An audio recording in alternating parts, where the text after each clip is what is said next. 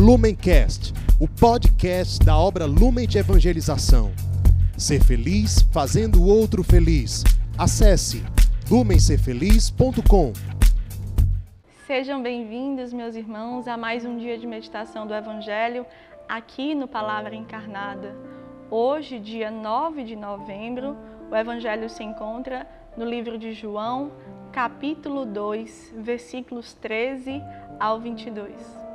Então vamos pedir a ação do Espírito Santo para meditarmos esse Evangelho com todo o nosso coração, na disposição de ouvir, entender, acolher e gerar uma vida de salvação em nós. Em nome do Pai, do Filho, do Espírito Santo. Amém. Vinde, Espírito Santo, e enchei os corações dos vossos fiéis e acendei neles o fogo do vosso amor. Enviai, Senhor, o vosso Espírito, e tudo será criado, e renovareis a face da terra. Oremos.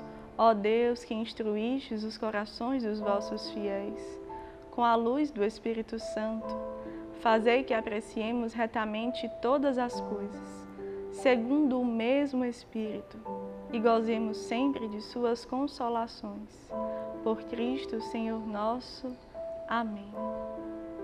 Vem Santo Espírito de Deus iluminar a nossa mente, abrir o nosso coração para gerar vida e propósitos concretos de conversão através da força que esse Evangelho nos chama a uma vida nova. Te pedimos isso pela intercessão de Nossa Senhora, confiantes no seu amor materno por nós. Ave Maria, cheia de graça, o Senhor é convosco. Bendita sois vós entre as mulheres, bendito é o fruto do vosso ventre, Jesus. Santa Maria, Mãe de Deus, rogai por nós, pecadores, agora e na hora de nossa morte. Amém. O Evangelho de hoje diz: Estava próxima a Páscoa dos judeus e Jesus subiu a Jerusalém.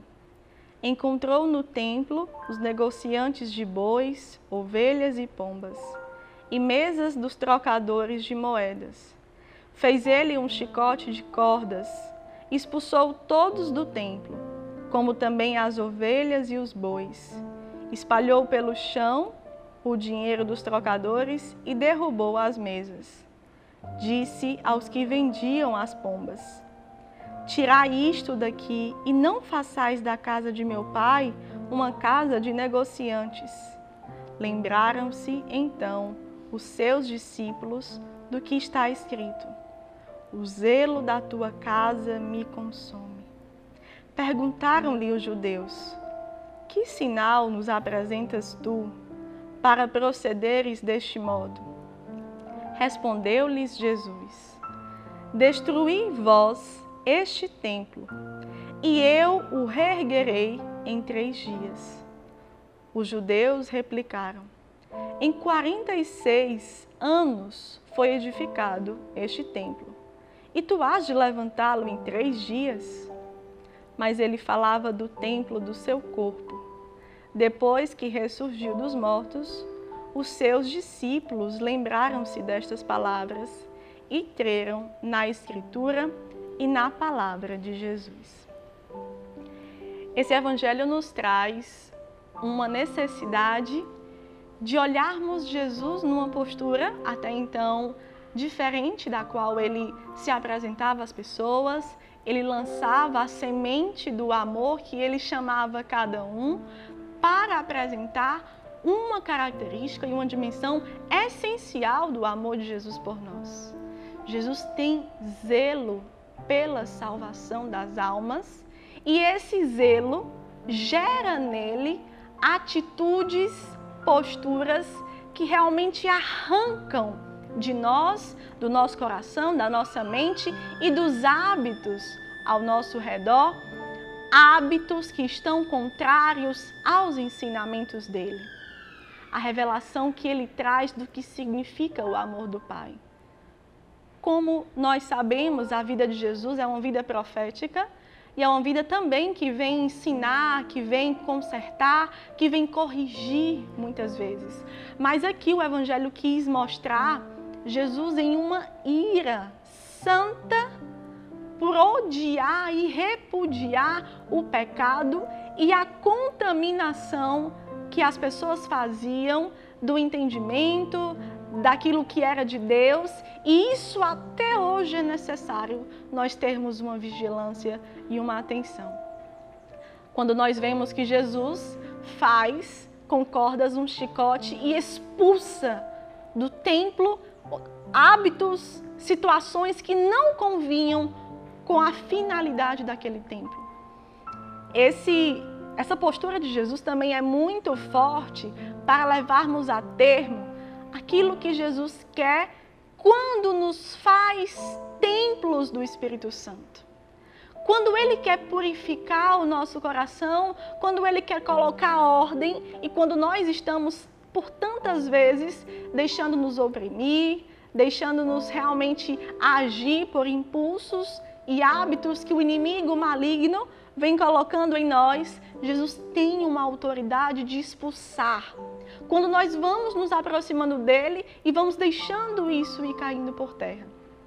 Num outro olhar, nas próximas palavras desse evangelho, as pessoas olhavam para Jesus ali e queriam entender qual a autoridade dele para fazer o que ele acabava de, de colocar aqui no cenário do Evangelho.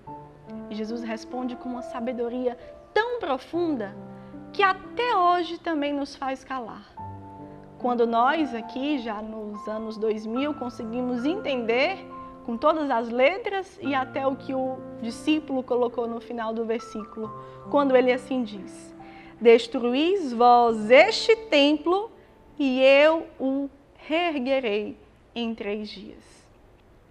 Quando ele fala isso, ele quis preparar para os discípulos e também para aqueles que estavam observando a sua vida o mistério da paixão, morte e ressurreição. E é o próprio João aqui que fala. Ele estava falando aqui sobre o mistério da sua vida na paixão, morte e ressurreição. E depois que os discípulos viram esse acontecimento, creram ainda mais nas Escrituras e nas palavras de Jesus. Para eles daquela época, essa cena foi muito importante para deixar esse ensinamento. A força, a coerência, as promessas e também aquilo que Jesus quer e quis realizar para tirar hábitos que não condiziam com a sua verdade, com o seu amor.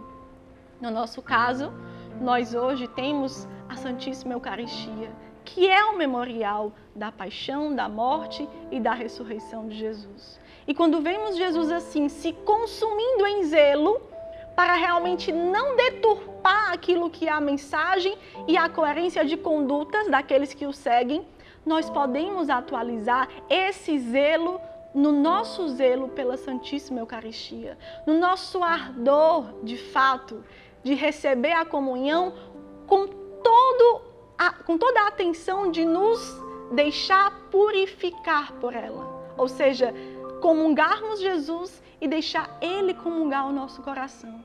Para que com os sentimentos dele, com os pensamentos dele, tenhamos toda a vigilância para seguir e ser como Jesus e assim como aquilo do nosso carisma tão forte e tão claro nos ensina com a força da Eucaristia, irmos consolar os que estão mais abandonados, os nossos irmãos mais pobres. E desse encontro, dessa atitude de amor que vai nos ensinando a descer, a nos humilhar, a ser o último dos últimos com aqueles que estão mais abandonados, nós temos de fato uma vida purificada, uma vida ordenada e deixamos Jesus expulsar demônios, pecados, tentações do nosso interior, do templo sagrado que nós somos, porque nós acreditamos que Ele tem autoridade sim para isso, nos dias de hoje e na nossa história. Nós seremos assim felizes, porque estamos deixando de fato o Senhor nos converter. Que esse Evangelho de hoje nos faça um santo propósito de termos ainda mais devoção a tudo isso que nos leva a uma comunhão plena com Jesus. Seja a palavra de Deus, seja a Eucaristia, seja o encontro com Jesus nos mais pobres, para gerar em nós um coração manso e humilde, que deixa o Senhor corrigir e converter todas as vezes que nós estivermos nos desviando do caminho. Possamos assim agradecer por Ele assim realizar dessa forma, desses termos, porque assim estaremos morrendo para nós mesmos, diminuindo o nosso eu e sendo Ele a viver e crescer dentro de nós.